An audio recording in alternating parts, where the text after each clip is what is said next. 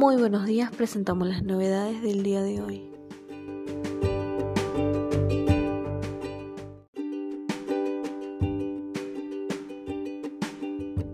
Monotributo. ¿Qué cambios propone AFIP y a quienes alcanzará la nueva ley?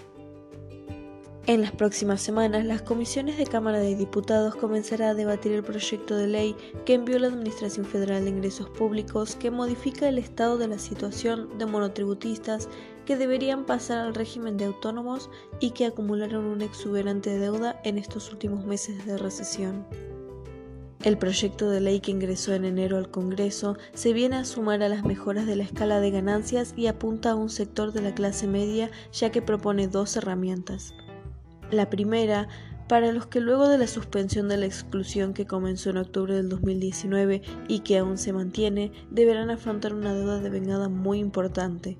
La segunda, para el largo plazo, es un nuevo régimen que haga el pasaje de monotributista a autónomo sea más simple y menos costoso.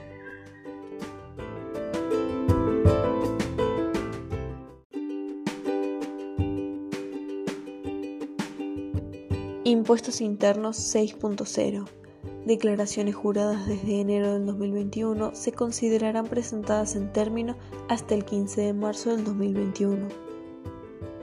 La Resolución General 4941 del 2020 establece la utilización de la versión 6.0 del aplicativo Impuestos Internos a partir del periodo fiscal enero del 2021 inclusive. En consecuencia, las obligaciones de presentación de las declaraciones juradas, originales o rectificativas correspondientes al citado periodo y, en su caso, de pago del saldo restante, se considerarán cumplidas en término siempre que se efectúen hasta el 15 de marzo del 2021, inclusive, y que las declaraciones juradas hayan sido confeccionadas con una versión que se aprueba por la presente.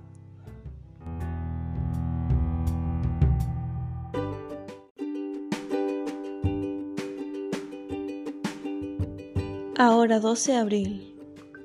El equipo encargado de llevar adelante la planificación de la hora 12 se encuentra revisando el listado de productos incluidos para determinar cuáles podrían eliminarse. Este programa representa un costo para el fisco y para los bancos, entonces están buscando que sea sostenible en el tiempo, por lo que se está evaluando qué rubros ya no tiene sentido impulsar en este tipo de financiamiento y cuáles sí. También es parte de la negociación con las entidades financieras para hacer alguna concesión y que sostengan un plan. Un claro ejemplo de un rubro que fue incorporado el año pasado y que ahora podría quedar afuera es el de peluquerías y centros de estética, como así también otros servicios que se sumaron en septiembre pasado. Uno de los cambios que Comercio Interior está analizando es el periodo de gracia de tres meses. Una opción sería que el programa se renueve sin este beneficio a fin de mes.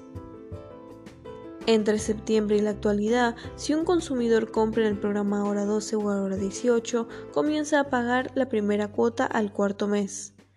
Este periodo de gracia es un costo adicional para los bancos, ya que empiezan a cobrar esa venta recién a los cuatro meses, pero el comercio le tiene que pagar a los 10 días hábiles.